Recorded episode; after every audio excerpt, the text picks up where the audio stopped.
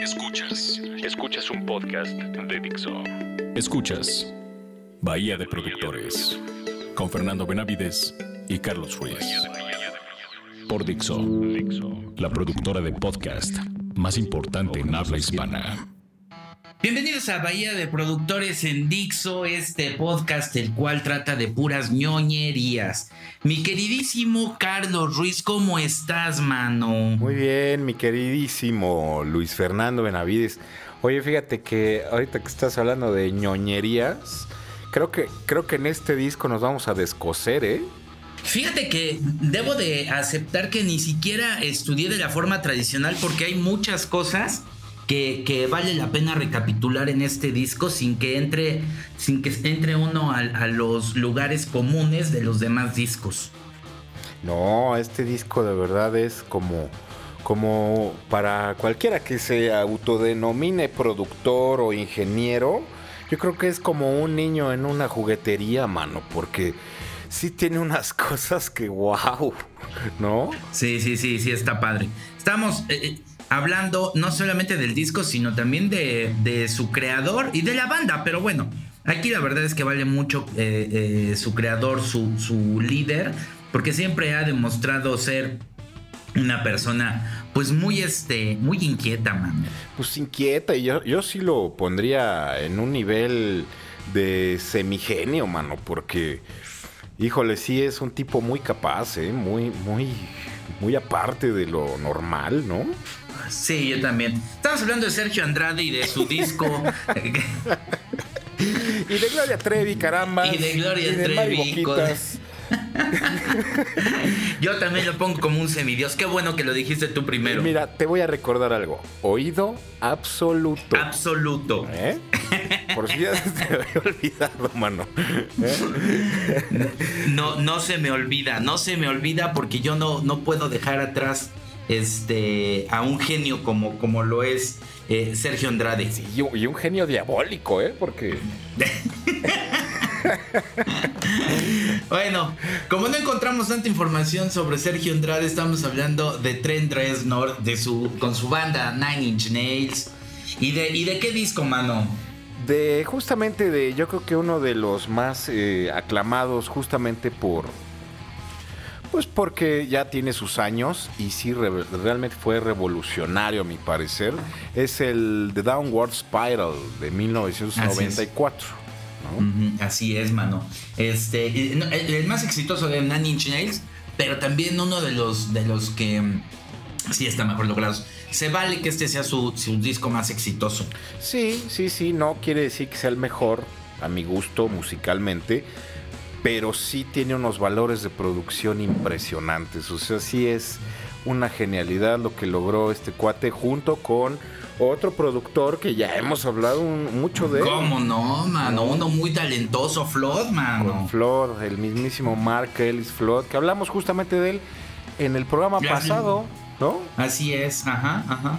Este, el, productor, para los que lo recuerden de YouTube, de Pitch Mode, Smashing Pumpkins, de una cantidad ah, impresionante de, artistas. Él ayudó a formar lo que es el sonido hoy en día. Sí, sí, sí, sí metió ahí la mano. Aunque eh, te voy a decir que sí, el mayor crédito sí se lo sí se lo atribuyo yo a Reznor, ¿no? Con, yo también. No, y de hecho, sí, o sea, él, toca algunos temas y todo, pero había trabajado en el disco anterior. Este, sí, el, en el Pretty Hate Machine me parece que sí estuvo. sí, ajá, exactamente, porque el anterior es el Fixed. Pero exactamente, en el Pretty Hate Machine es donde, donde le mete mano y ya se habían llevado bastante bien. No, fíjate, estamos mal. El, el, Pretty Hate Machine es el primer disco como tal de, Nine Inch Nails. Porque ese es el segundo, de Downward Spiral es el segundo. Sí, pero hubo un EP en medio. Fixed. No, el Broken. Entonces hay dos, porque el anterior es Fixed también. Bueno, hay, un EP ahí en medio también, que es el Broken, que salió en 1992, que no es un LP, no es un, no es un long play. Es un EP. Es, es justamente un EP. Y creo que ahí sí estuvo Flood, fíjate. Es que el, Broken, el Broken, los dos son de 1992.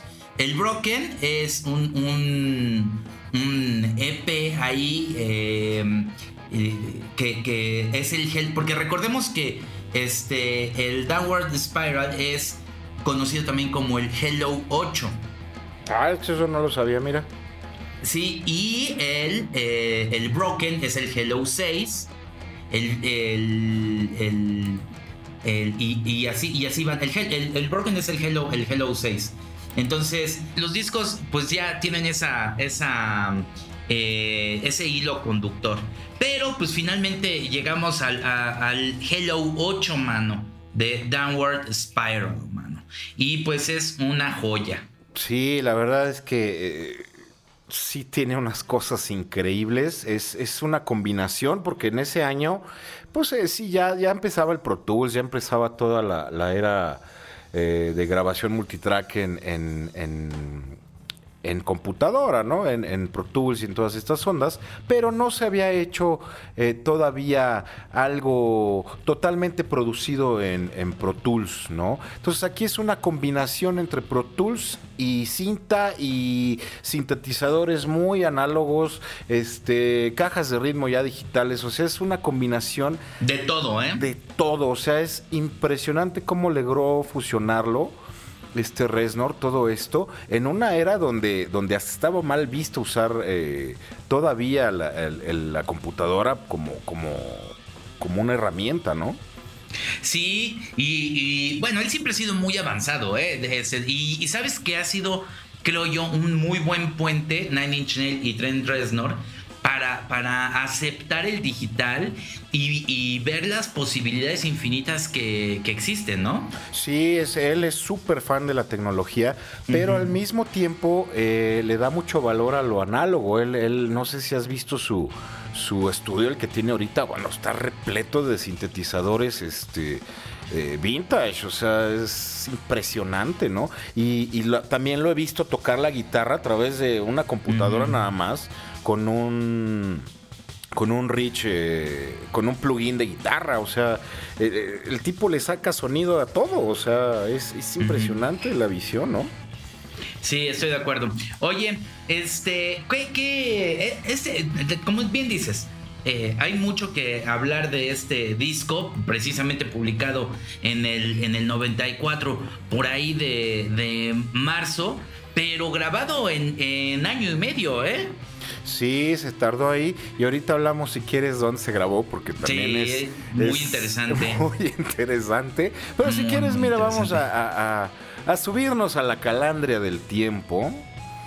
Híjole, ¿sabes qué? Esa calandria este, se me hace que está hecha de con patas digitales, porque estamos hablando de, Nine Inch Nails. Sí, sí, oye hasta medio raro el, el, Se oye mal sampleada, ¿no? Se oye como 8 bits o algo así. pero mira, es bien interesante porque ahí entiendes cómo Resnor sí de verdad, eh, de verdad iba de avanzada eh, con todo esto de la tecnología, ¿no? Estaba, fíjate, en el 94 estaba el Duque de el Duque de Green Day, ¿no? Donde se estaba reinventando el, eh, y rescatando el punk. Sí, estaba el Vitalogy de Pearl Jam. Estaba el Definitely Baby de, Oasis, el, el, Super Unknown de Soundgarden, estaba Weezer, estaba Live con Robin Copper, que ese tenemos que hacerlo también. ¿Cómo no? Oye, fíjate que había muchas cosas en ese, en ese momento. Este, y yo creo que es una época, y no estamos hablando del grunge ni nada, porque es, estamos hablando de una riqueza de, propuestas muy grande, ¿eh? Sí, aunque definitivamente ya el, grunge y y el, el British pop el Britpop y todo esto estaba ya como en su pleno pogeo, ¿no? O sea, era, era un sonido mucho más orgánico. El, grunge, pues es pura guitarra, ¿no? O sea, cosas muy orgánicas. Y a Reznor se le ocurre este hacer esta joya con, con, con mucha tecnología, ¿no? O sea, él de verdad estaba quién sabe qué, pensando en quién sabe qué, ¿no? Pero fíjate que, que entrando con este disco, le da a esa época esa riqueza que, eh, perdón, pero me parece que difícilmente hemos llegado a una etapa con tantas propuestas, este, todas buenas, de diferentes cosas, porque como tú dices, estaba el grunge, pero estaba el Britpop y, y, había eh, eh, una cantidad de sugerencias que todas eran buenas.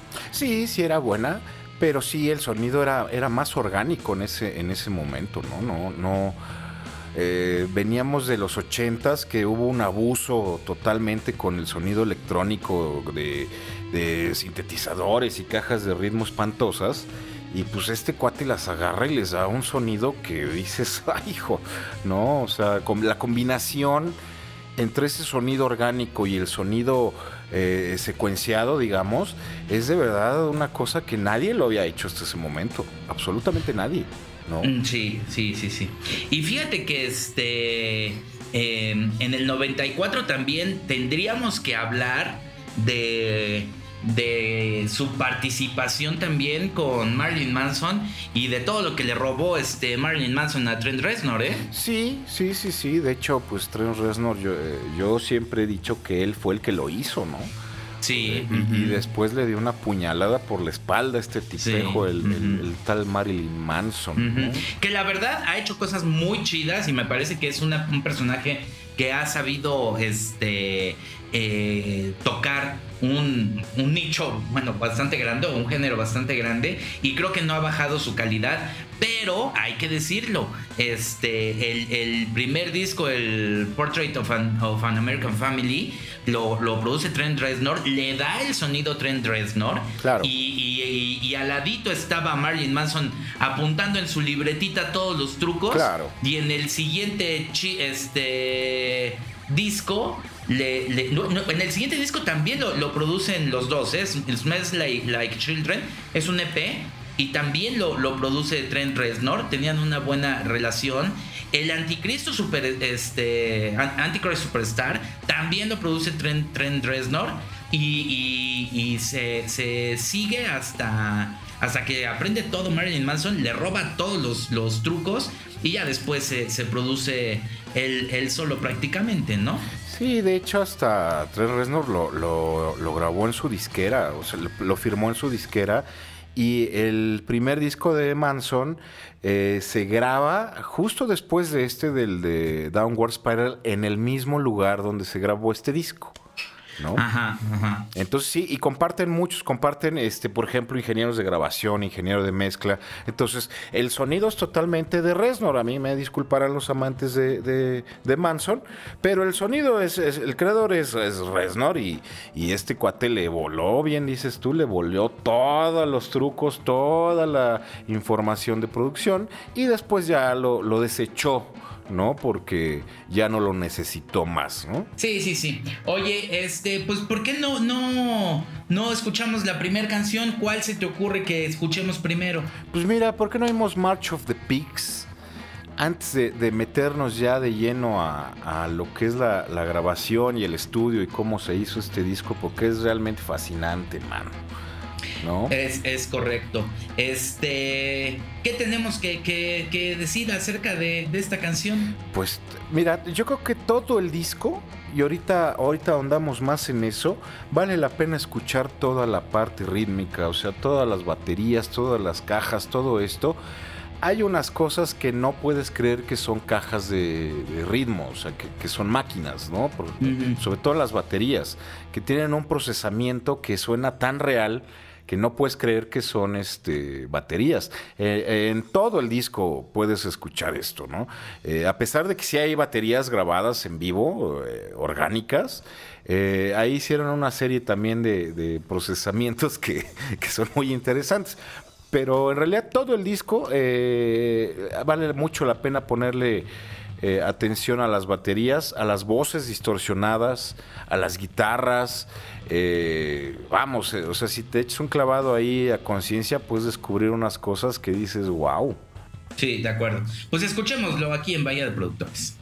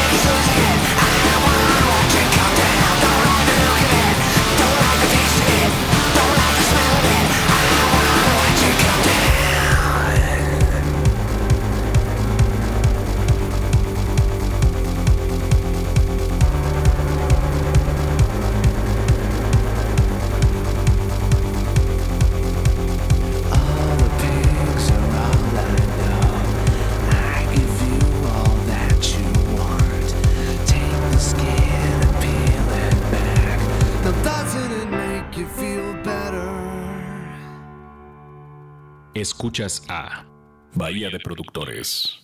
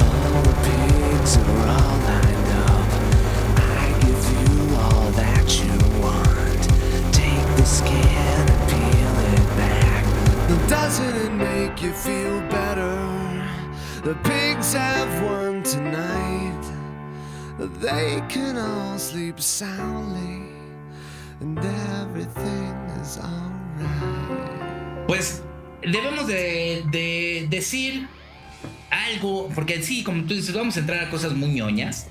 Este, pero el, álbum fue grabado en un lugar muy especial. Eh, debemos de decir que precisamente el, disco anterior este, fue grabado, el, el no lo CPS, pero eh, sí, sí, todo lo que había hecho Trent Reznor lo había grabado en estudios y no quería repetir precisamente esa misma experiencia, ¿no? Y, este, y por eso, pues precisamente, eh, dice, ¿sabes qué? Vamos a hacer algo distinto y vaya que lo hizo, ¿eh? Vaya que lo hizo. Sí, en un principio quería grabarlo en Nueva Orleans. En Nueva Orleans, ajá. Y después se decidió eh, a rentar una, una casa muy, muy particular donde pasaron cosas muy trágicas. Con una vibra muy particular, digamos. Una vibra un poco pesada, nada más, un poco, un poco extraña, ¿no? Y estamos hablando de, de, Tate House. De Tate House, eh, bueno, eh, en realidad se llama 150 Cielo Drive que es donde la familia Manson mató a todas estas personas, incluyendo a Sharon Tate. Que, a, esta, a esta eh, eh, actriz y modelo, mano. Y que era esposa de Roman Polanski, del director. ¿no? Que de pura chiripa no se lo echaron también, ¿eh? Pues es que también está medio loquito este cuate, mano, ¿no? No, y estaba, estaba, no estaba ahí en la casa, él estaba en otro lado. Y entraron y se echaron a las seguidoras precisamente de Charles Manson, entraron y se echaron a, varias personas. Fíjate, Charles Manson y Marilyn Manson, ¿eh? Con razón. por ahí algo este, seguía a Trent Reznor, ¿eh? Sí, claro, Marilyn Manson. Con, los Manson. Marilyn Manson de ahí toma el nombre de, la familia Manson, de Charles Manson, y justo, este, pues también ahí grabó el, el, Family Portraits, ¿no? Sí, pues fíjate que cuando, cuando mm, este, graban este, este disco, se tardan año y medio, 18 meses. Y, bueno, le sacan todo el provecho que se pueda a la casa. Y terminando la grabación, se vende la propiedad y, derrumban ya la, la, casa, ¿eh? Sí, pues sí, es que es, un, es una era una parte de la historia americana de verdad, eh, yo creo que bastante desagradable, es, eh, lo que representaba esa casa, ¿no? Con, con, este Charles Manson y toda esta onda de, de, su religión esta extraña y bueno, o sea, era una partida de, de locos, ¿no? Entonces yo creo que sí fue buena opción derribar la casa, ¿no? ¿Para qué? ¿Para qué? Ya atrae mucho morbo, ¿no? Sí, demasiado, ¿no? Y, justo eh, Resnor fue víctima de ese morbo, ¿no? La, hermana de Sharon Tate se le enfrentó y le dijo, oye, tú quieres sacar provecho de esta situación para darle publicidad a tu disco. Y, este Resnor no quería eso en realidad, pero le cayó el 20 de que sí es una cosa que generaba mucho morbo entre los americanos, ¿no? Sí, pues en ese, en ese sentido, este Resnor alquila eh, equipo, hace todo el que tenía y construye un estudio en esa casa. Hay que decir también algo, lo, que, lo que es este disco no requería una acústica asombrosa porque eh, como bien dijiste es una mezcla de varias, de varias cosas y entre ellas no están tantas cosas grabadas, sí hay, claro, pero también hay muchas cosas electrónicas, entonces no era necesario, yo creo que se adaptó perfecto esta casa, que aparte era pues una, una buena casa, para este para que ahí se hicieran los discos, ¿no? Sí, claro, y también por, por todo el mood que traía Trent Reznor en ese momento que, que estaba ahí peleándose con su drogadicción y con su alcoholismo y con su depresión, o sea, el, el mood en el que estaba Trent Reznor en ese momento era totalmente depresivo, ¿no? O sea, sí le va muy bien todo el ambiente de, la casa y la historia y todo esto para expresar lo que quería decir eh, este Reznor, ¿no? Entonces yo creo que sí fue una muy buena opción y como bien dices, no necesitaba eh, grandes adecuaciones porque en la mayoría de las cosas eh, son electrónicas. ¿no? Sí, van por cable. Exactamente, no, lo, que no necesitaba buenos cables, ¿no? Exacto, sí, pues buenos fierros, porque eh, ahorita vamos a decir una listita nada más de, los fierros que usó para, para grabar todo esto y dices, ay, hijo, o sea, son fierros de primer nivel, ¿no? Sí, sí, sí. Fíjate que este em, la, casa también la nombra Le Pig. Exacto. ¿No? Y este, y bueno, pues ya Ah, de ahí, de ahí salen varias, varias cosillas. El, disco finalmente, pues tiene ahí varios, varios créditos interesantes, pero la verdad es que eh, seguimos insistiendo. Yo creo que, eh, el mayor crédito se, lo lleva este Trent Reznor, porque por ejemplo, el ingeniero que utilizó, que se llama John Awo, solamente hizo este disco, ¿eh? No hizo más. Sí, pero hay otro ingeniero ahí que es muy interesante, que es Sean Biaban, que él eh, era su ingeniero de, sala también, ¿no? Él hacía los shows en vivo y él participó mucho, aunque, aunque aparecen varios créditos de ingeniería, él este, participó mucho en la, en la grabación y él explica en, una revista mucho de cómo se, grabó este disco. En realidad él, puso mucha atención en cómo hacerlo y ha trabajado mucho con Nine Inch Nails y trabajó con Marilyn Manson, con Guns N' Roses, con A Perfect Circle. Entonces es un, es un ingeniero muy interesante que creo que no se le dio el crédito suficiente, ¿no?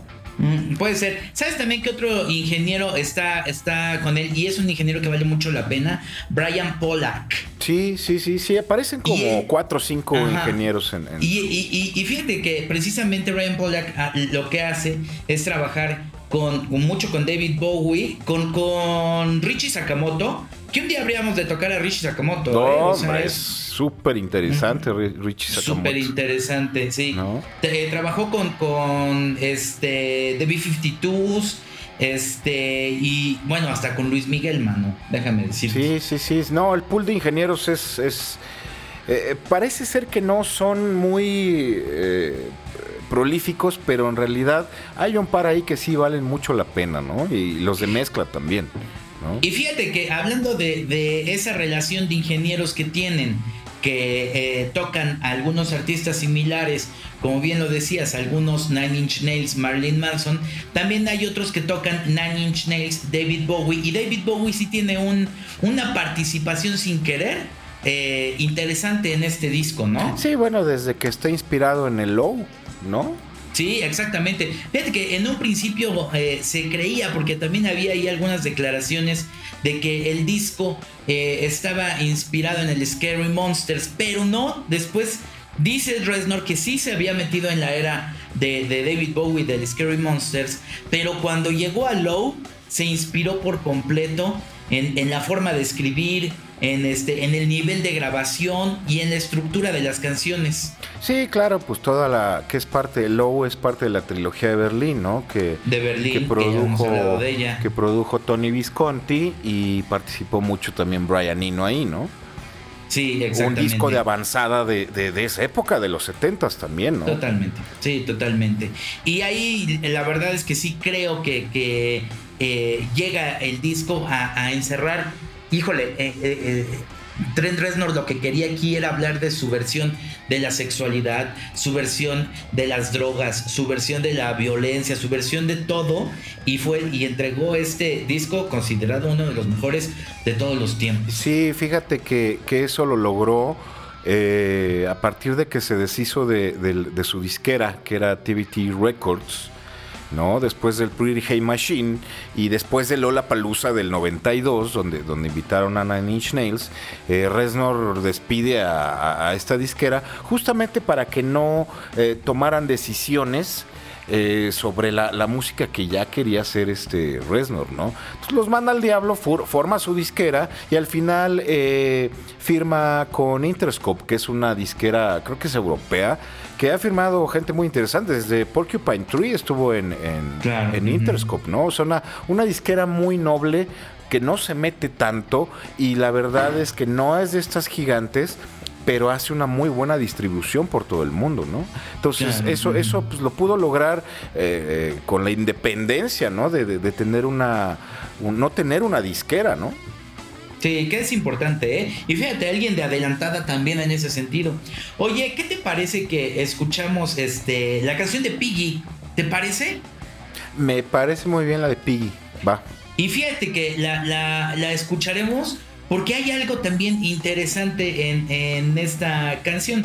Al final de esta canción hay, un, hay una interpretación de batería bastante frenética. tremenda, o sea, esa intervención de esa batería, eh, digamos, toda la rola viene con, con sampleos de batería y como a tres cuartas partes de la canción, ¿no? Más o menos, entra una intervención ahí que es este, que hasta está fuera de tiempos, es una genialidad esa, esa parte de batería, man.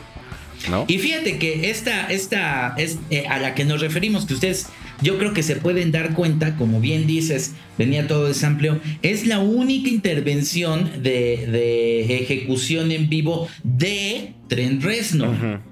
Es lo único que él tocó, él, él tocó, porque hay otros, hay otros, este, incluidos, pero él lo único que tocó fue esta, esta partecita del de, final de la canción de Piggy. Y fíjate que le gustó y dijo, vamos a dejarla. Pero ¿sabes para qué se había hecho originalmente esta, esta parte? No, mano, ¿para qué? Para nada, mano. Fíjate que se metió a probar los micrófonos. Mira. Entonces se, metió a probar el test y el microfoneo. Le empezó a pegar como loco. Salió, le gustó y dijo: ¿Sabes qué? Este es, eh, salió demasiado bien como para no incluirla. Es que si, si le ponen atención. Eh, eh, de, verdad está fuera de tempo, está, está, está mal, o sea, es una cosa que no tiene ni pies ni cabeza, pero entra perfectamente en la canción. O sea, es un accidente de esos felices, dijera, dijera Bob Ross. ¿No? ¿No? Entonces sí es muy interesante y, y, suena brutal, o sea, suena brutal esa parte, ¿no? Pues escuchémosla y pongan atención en esa parte aquí en Bahía de Productores.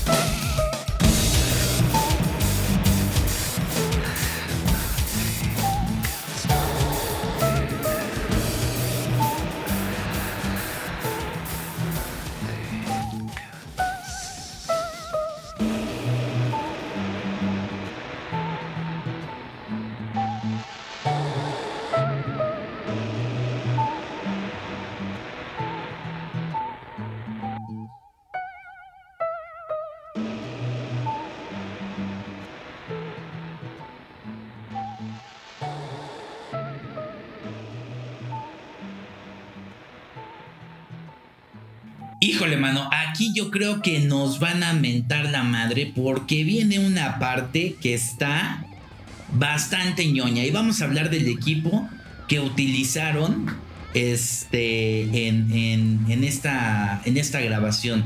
Sí, aquí, aquí creo que nos vamos a descoser. No se desesperen, pero es absolutamente necesario hablar de esto, ¿no? Así es.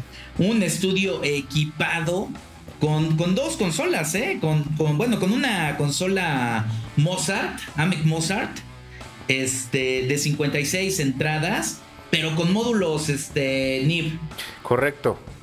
Sí, o sea, la marca es, es AMEC, que son consolas también legendarias, análogas eh, del nivel casi de NIB, ¿no?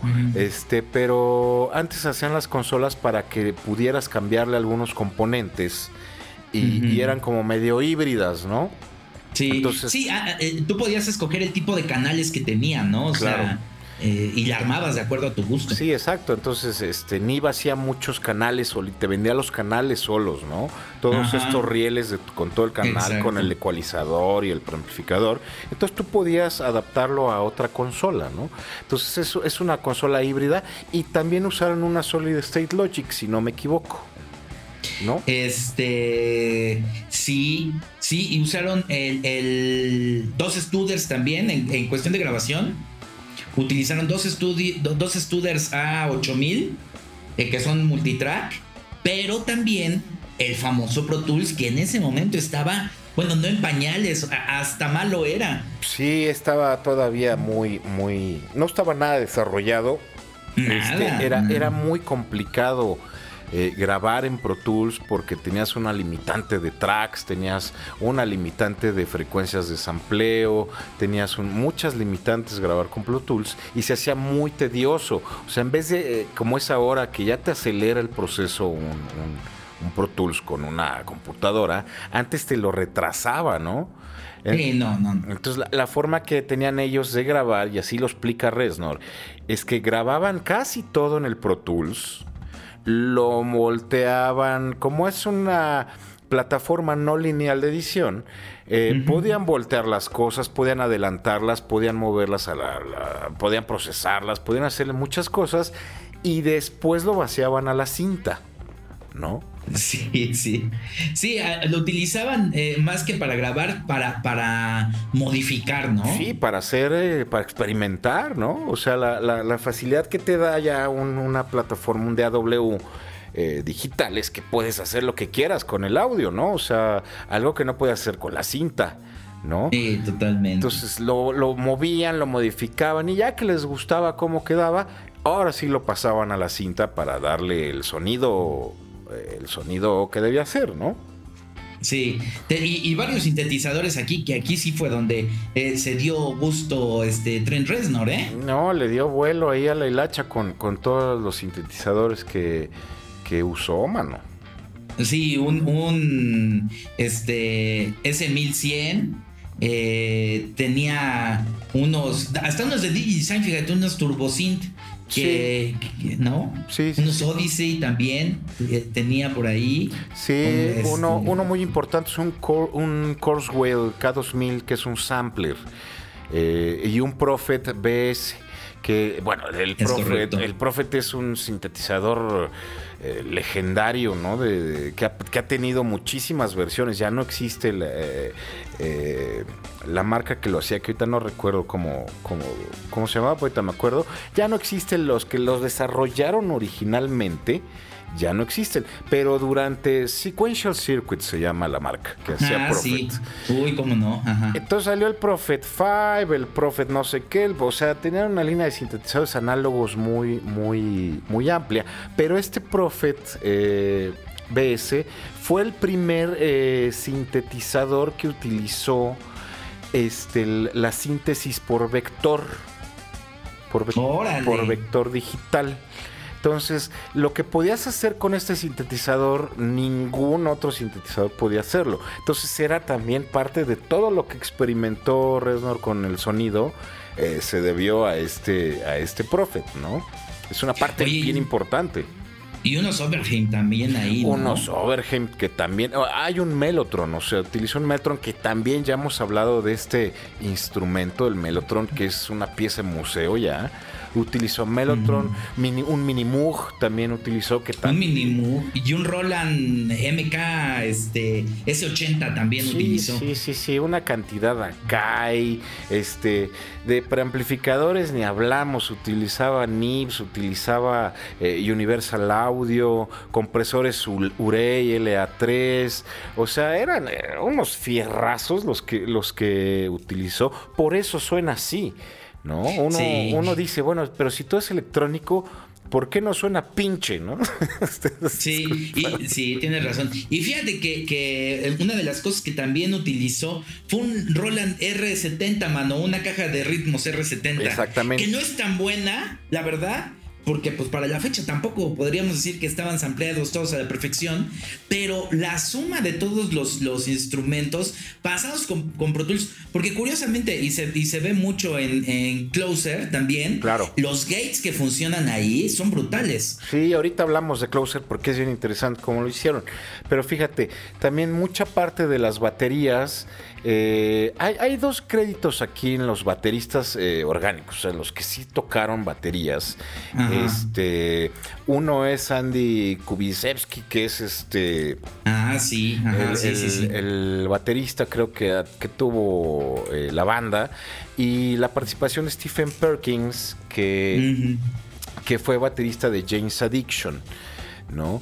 Entonces lo que hacían es que eh, montaban la batería, le ponían unos micrófonos estéreos, ¿no? Agarraban una sección de esa batería que se grabó normal, digámoslo de alguna manera, y lo volvían loops, ¿no? Ajá, Entonces, o sea, los sampleaban eso. Exactamente, sampleaban toda la batería con micrófonos estéreos, después lo metían a un sintetizador, a un sampler, y lo procesaban y lo volvían a procesar y lo pasaban por fierros, pero en realidad son loops, o sea, no hay una toma completa de, de una batería orgánica.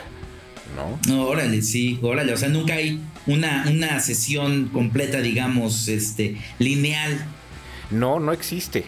No existe. O sea, todas las baterías o son sampleadas o son de caja o son sí este, samples de una batería real, pero súper procesada. ¿No? Ajá. Entonces todo el disco suena así, todo, ¿no? Oye, pues es que, este, ¿por qué no, por qué no escuchamos algo para ver de, para que escuchen de lo que estamos hablando? Mira, pues ¿por qué no hemos Reptile? Yo quiero ver Closer, ahorita hablamos de ella, si quieres, porque sí tiene ahí una onda bien interesante, pero Closer como que es la más choteada, ¿no? De, todo Nine Inch Nails, siento yo, ¿no? Sí, yo también, yo también, este, yo también creo que no hay que ponerla, pero, este, a mí no me, no me molesta porque creo que por más choteada que esté, este, creo que, como tú dices, tiene cosas muy interesantes, pero también me parece que no hay que, no hay que ponerla porque el, el disco lo tiene, tiene muchas piezas increíbles. Sí, yo, yo me iría por Reptile. ¿Cómo ves? ¿O tú cuál? Bueno, échale. Vamos a echarle. Bueno, pues nos dejamos. Órale. Viene Reptile de Nine Inch Nails en Vaya de Productores.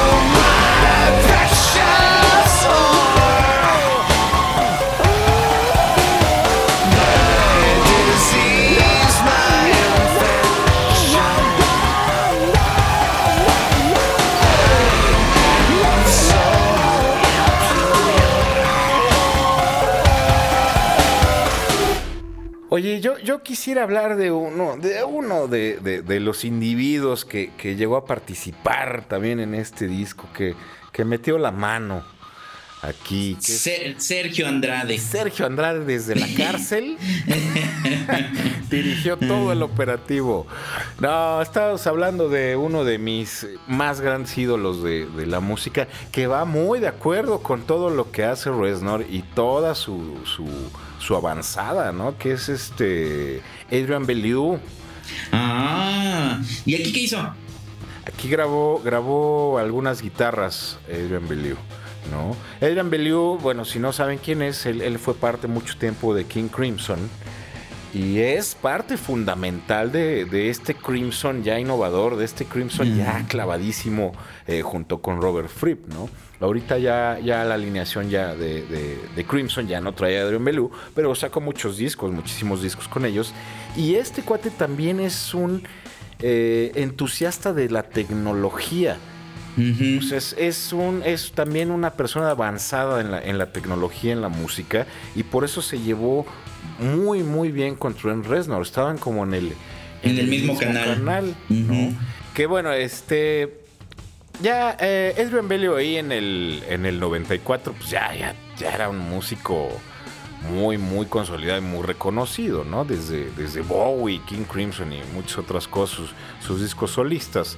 Este, aquí eh, finalmente participa en dos, solo en dos tracks.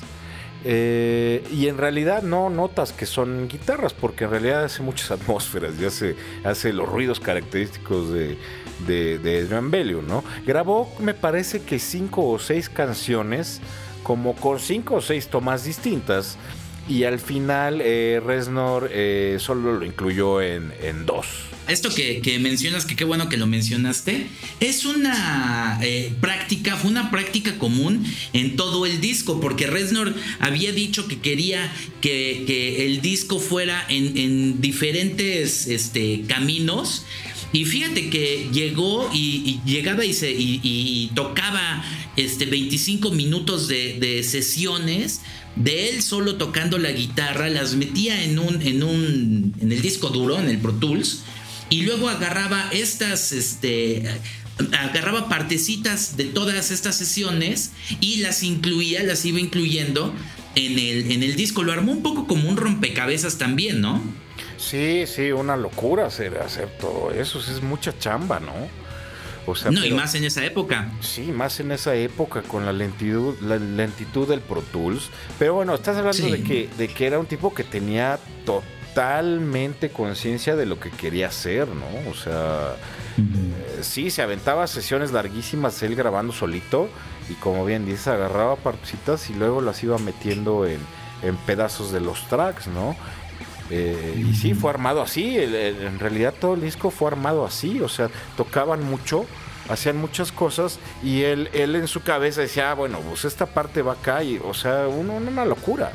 Sí, sí. Y sabes que también hace cosas que son interesantes, eh, como algunos amplios, este que ya no, obviamente no nos va a dar tiempo de ponerlos, pero por ejemplo en Mr. Self-Destruct eh, se comienza con un sampleo de, de, THX de la película de 1971. Sí, de George Lucas, ¿no? Sí, la, pone y son, son, son partes que está poniendo, inclusive, y era lo que, lo que quizá tendríamos que hablar, porque este es el último bloque del programa, este la, canción eh, emblema que es Closer, eh, el, sampleo, la, la, batería está sampleada de la canción Night Clubbing del Idiot de Iggy Pop, nada más que está muy modificada. Sí, sí, el bombo sobre todo es un sampleo de la canción original de Iggy Pop.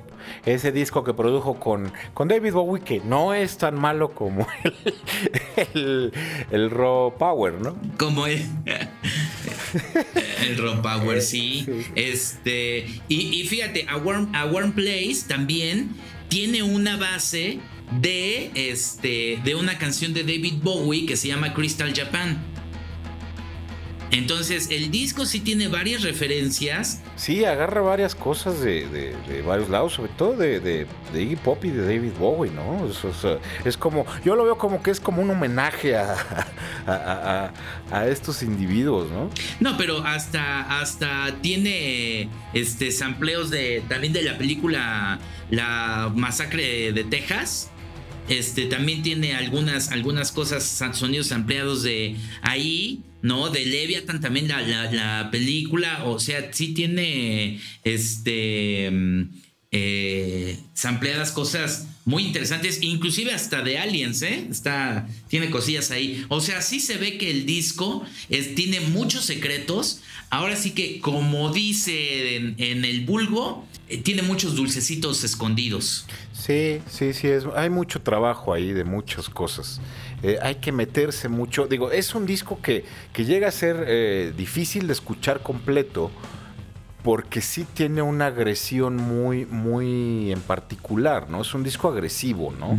Eh, de repente baja un poco, mete cosas un poco más melodiosas, pero en realidad el disco es muy agresivo, o sea, es, es, difícil escucharlo, ¿no? Sí. O sea, sí tiene que ser alguien que sí le guste. Es un disco enojado. Es un disco enojado, hay mucho enojo ahí, hay, hay atmósferas muy violentas, ¿no? Eh, por todo esto que dijimos de la casa donde se grabó y de la actitud de Reznor y, todas estas cosas, es un difícil, es un disco que es complicado de oír, pero si uno se mete de verdad a escucharlo eh, con los oídos eh, no juzgosos, híjole, le encuentras unos dulces ahí maravillosos, mano. Ok, pues sí. Oye, pues ya tenemos que ir cerrando este programa, mano. Pues sí, nos, nos va a faltar un chorro de, de cosas que decir, pero, pero pues sí, ¿no? Hay que, hay que irlo cerrando. Este, este, ¿cuántos plugs le das? No, yo le doy cinco, sin duda. Sí, fíjate que yo también le voy a dar cinco. Pero, y te voy a decir algo, independientemente de la, de la pulcritud de la grabación, el, el, atrevimiento que tuvo Trent Reznor de hacer un disco uniendo tantas disciplinas es muy avanzado. Es de un tipo que raya en la genialidad, esa es la verdad, ¿no? Sí. Es, un tipo muy, muy inspirado, es un tipo que tiene muy claro lo que quiere hacer, es un tipo que, que es obsesivo con el sonido, eh, es un tipo que, híjole, para mí es esa parte este cuate, o sea, y es el único, yo creo, después de Prince que, que lo primero que grabó, que llegó a grabar eh, ya de manera mm, pues más o menos profesional, él grabó todo. Sí. es, un multiinstrumentista tremendo. Y en vivo es un show que de verdad es impresionante la tecnología que trae en, en sus shows. Es impresionante. Y el sonido es perfecto. O sea, es, un tipo obsesivo con, con, el sonido, ¿no? Sí, estoy de acuerdo. Pues ahí está. La verdad es que creo que es un disco que tienen que escucharlo, un disco que tienen que redescubrirlo y que ir consumiendo poco a poco, porque sí, es un disco complicado, hay que decirlo. Sí, es complicado. Sí, es complicado. Reznor, yo creo que lo, o lo amas o lo odias, porque eh, sí conozco varias personas que no les gusta.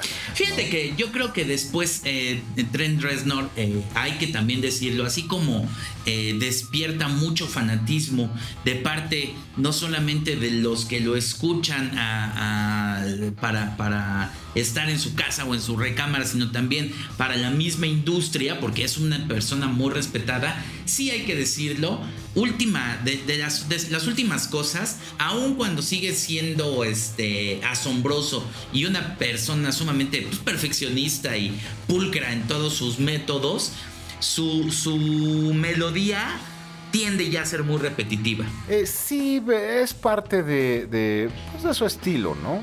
Eh, tiene cosas muy interesantes con Peter Murphy, por ejemplo. Hizo cosas con Peter Murphy. Hizo, hizo scores de película que, que se ha ganado creo que hasta Oscars este, por esos scores. Sí, como no, el de, el de, de social media se ganó este un, un, Oscar ahí. Y la verdad es que hay cosas bien interesantes. ¿Y sabes qué otra cosa tiene Trent Reznor?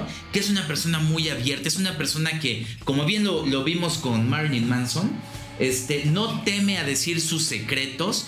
Porque él cree que el conocimiento es de todo y, el trabajo es, de, es para, para explotarse. Hay una, una eh, página de Trent Reznor, em, bueno, y de Nine Inch Nails, que, este, que está abierta. Y fíjate que es bien, bien interesante porque pone todas las versiones instrumentales de, de sus canciones. Y hay muchas veces que suelta los tracks este, por, por tracks, ¿eh? o sea, por, por pistas. Entonces tú puedes agarrar ahí para hacer remixes y los subes a su página. Sí, claro, es un tipo que no, no le da eh, ningún tipo de remordimiento compartir eh, lo que sabe, ¿no? O sea, eso, eso es bien valioso, porque hay gente que es muy recelosa, ¿no? O sea, este, este cuate no, aparte de mí se me hace un tipo exageradamente humilde, ¿no? O sea, cuando lo oyes hablar es un tipo muy inteligente, es, un, es, un, tipo leído, es un, es un tipo que tiene una visión sobre todo de su país que, que que para mí, la verdad, un gringo con estas capacidades es muy difícil de encontrar, ¿no? O sea, son pocos, ¿no? Bueno, Adrian Bellew también, ¿no? Pero, pero encontrar a alguien así en, en ese país es muy complicado. Y este tipo lo que habla siempre es muy coherente, siempre es con una visión muy, muy, muy él, ¿no? Muy ajena a toda la, la borregada. Él, él es punta de lanza en muchas cosas, ¿no? Sí, es muy instruido. la página que ustedes tienen, si están interesados en escuchar las versiones instrumentales, todos los remixes que hay, se llama este, NIN de Nine Inch Nails, eh, eh remixes.com. Y sabes qué, o sea, puedes bajar las opciones, ya sabes que siempre los artistas son, no, este, pero solamente escúchalo en streaming. Aquí tú puedes bajar el MP3, puedes bajar sesiones completas de, sus canciones donde te puedes dar cuenta todos los tracks que utilizó. Y sí, es una cosa fabulosa, ¿eh? No, bueno, puedes bajar discos enteros. O sea, ah, sí, regala, él regala discos. Él regala sus discos, o sea, de verdad es un tipo que que no le importa compartir, de verdad. Es un tipo, para mí es fuera de serie este cuate. Es un tipo tan interesante, tan. Híjole, para mí es uno de los grandes, grandes de la música este cuate. Sí, sí, sí. Y yo creo que es muy respetado y todo. ¿eh? Así que todo lo que, lo que hace siempre vale la pena escucharlo. Pero bueno, pues ya nos tenemos que ir. Ahora creo que sí, este. Pues fue un disco que que nos gustó y que, y que admiramos mucho. Sí, nos faltó mucha información, faltó decir muchas cosas, pero bueno, ahí, ahí les dimos algunas cosillas, ¿no? De, de, este gran, gran disco, ¿no? Ahí para que lo disfruten ya un poquito más a conciencia. Sí, de acuerdo. Totalmente recomendable. Este, échenselo de poquito en poquito. Y pues nos vemos en la siguiente ocasión. Ya estamos estudiando el, el Play the Movie. Pero la verdad, o sea, requiere más estudio del que yo creía, mano. Sí, fíjate que yo todavía no me, no me meto. Es un, es un, me hace un muy buen disco. Pero sí me voy a tener que meter ahí más a fondo a, a ver qué pasó con este cuate. ¿no? Sí, sí, sí. Y, por cierto, se, se, se, van a compartir algunas cosas, como el odio por Trump. El, el mismo odio que tiene Moby lo tiene Trent Reznor. Sí, sí, sí, es anti-Trump. Totalmente anti-Trump. Sí, los dos. Y, y, no se callan la boca y todo el tiempo están diciendo. Todo el tiempo le están tirando a Mr. Trump, ¿no? Pero sí, sí, es correcto, ¿no? Pero bueno. Bueno, pues nos vemos. Recuerden este ponernos sus discos. Les hacemos mucho caso, la verdad. Eh, por ejemplo, este disco fue un disco que nos, nos pidieron. Sí, nos lo recomendaron ahí en Twitter. La verdad es que ya teníamos contemplado hacer un disco de, Nine Inch Nails, pero hasta que no nos lo recordaron, eh, pues fue que lo hicimos, ¿no? Sí, sí, sí. Hay algunos discos que nos da más gusto que otros. Este nos dio mucho gusto. Exactamente. Pues ahí pongan sus recomendaciones en en ¿cómo es el Twitter? Bahía Prod, arroba Bahía, Prod. Ajá, Bahía Prod y el, Facebook, que no nos dejaron cambiarlo, Bahía 105. Pero ahí lo seguimos escuchando. En el de Dixo también, ¿no? Sí, sí, en el de Dixo ahí nos pueden, ahí nos pueden este, escuchar. Y ahí estamos siguiendo este, en tratos para, para sorpresas. Muy bien, muy bien, mi querido Luis Fernando. Pues muchas gracias, mano. Un placer, como siempre. Pues te mando un abrazo. ¿eh? Igualmente, mano. ¿Eh? Un abrazo hasta tu, hasta tu sillón, mano. Y ahí nos escuchamos eh, la próxima semana. Nos vemos, pues. Adiós. Adiós.